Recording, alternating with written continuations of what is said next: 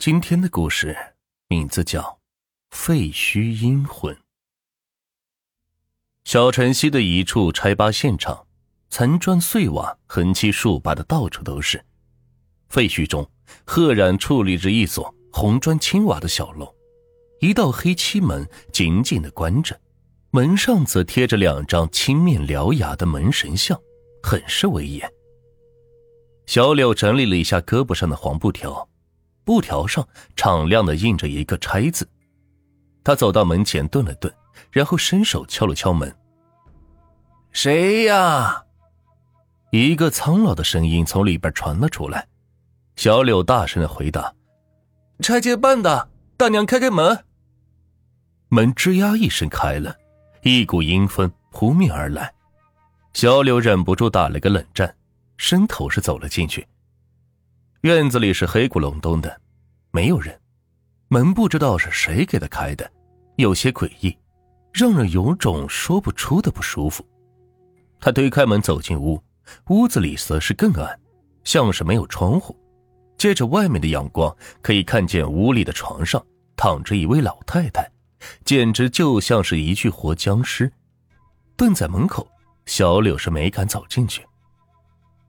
大娘，搬吧，附近都搬完了，就差你一户了。小柳的语气是有些哀求。小伙子，我不能搬，这里不适合住人。老太太的话让人是莫名其妙。大娘，您这不是为难我们吗？我是为了你们好，这房子不能搬。不能用了盖楼房，会死人的。老太太话是冰冰冷冷的。大娘，你说吧，要什么条件，我们都满足你。小伙子，这里属极阴之地，不宜盖房。你回去和你的领导说，不要在这里盖房了。小柳真恨不得上去掐死这个老太婆。不宜盖房，那你现在住的是什么？真是不识抬举。但是没办法，他可不能真的去杀人。对于这种钉子户，再说也无用了。小柳只好垂头丧气的走了。门外，他拿起了电话给侍卫吴秘书打了个电话。接通后，他卑微的说：“吴哥，没办法，这老太太说啥也不办。你看。”电话里传出吴秘书不阴不阳的声音道：“你回来吧，一点小事都办不了，真没用。”小柳刚想解释，电话那头已经是挂了。一阵冷风吹过，头顶的乌云是越压越低，几滴大雨点啪啪的打在他的脸上。他急忙紧裹着衣服往外跑，废墟瓦砾中极难走。咔嚓！一道闪电劈头而来，吓得小柳是一缩脖子，不由自主的往后瞧了一眼。这一眼不要紧，他瞧见身后的房子不见了，瓦砾中只孤零零的矗立着一座孤坟。小柳是浑身一阵哆嗦，撒腿就跑，一路磕磕绊绊的冒雨跑回了住处。到屋的时候，浑身是滴滴答答的淌着雨水。他顾不得擦一把，闷头钻进了被窝里。夜是静悄悄的，小柳不知道怎么又来到了废墟中。他发现有人正在强拆废墟里的最后一栋房子，他惊叫着：“不要，里面有人！”可是已经是晚了，他眼睁睁的看着老太太被压死在了房子里，满脸是血。他跑过去，去扒开老太太身上的瓦数。老太太突然冲他睁开眼睛，说道：“阻止盖房。”说着，喷了一口鲜血，就死了。恐惧一下把小柳包围住，老太太的尸体突然是不见了，房子的瓦砾变成了坟墓，墓碑上赫然刻着她的名字。小柳一下子是坐了起来，大口大口的喘气，一脸冷汗，竟然是一个噩梦。第二天，小柳再次来到工地，他发现工地上聚集着许多的人，还有着拿着相机的记者。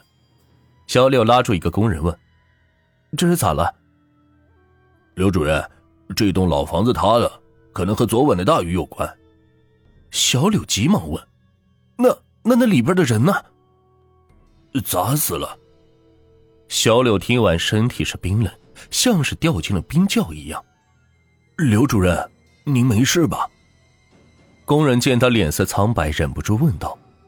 小柳愣了几秒，才回过神来说：“啊，嗯，没事，你去干活吧。”工人走了后，小柳步履蹒跚的走出了人群，心里是七上八下。什么和下雨有关？明眼人一看就是人为的，这也太恐怖了！怎么这也是一条人命呢？回到工棚，工头二伟说：“小柳，这下好了，钉子户出去，工期能顺利完成了。”小柳笑了笑，没有说话。他坐了下来，打开瓶水。咕咚咕咚的喝了下去，就在一瓶水眼看着要喝尽的时候，在瓶底，小柳看见了一双眼睛，一双苍老带着皱纹的眼睛。他一惊，扔掉了水瓶，剧烈的咳嗽起来，差点是把肺都给咳出来。小柳，你你鼻子流血了？啊！小柳叫了起来，伸手一看，是一手的鲜血。一股寒意从小柳的背后是蔓延而上，他双腿一软，瘫坐在了椅子上。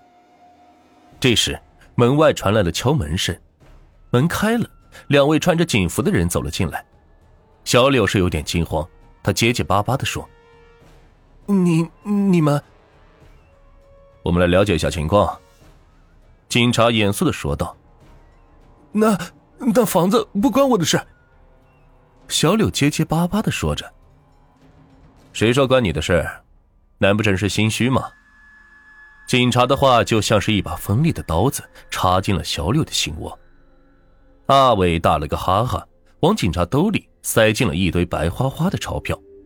警察的脸变了，变得笑意盈盈道：“呵呵，吴秘书已经打好照顾了，我们只是例行公事。”警察就这样走了，留在市里的小柳是一脸的茫然。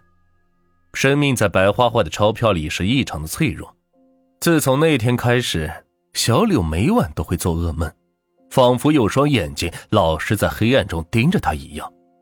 他记得每次做梦时，总会看见一栋大楼公然倒塌，他就被砸在楼下，血肉模糊，脑浆一地，让他从此惧怕黑夜。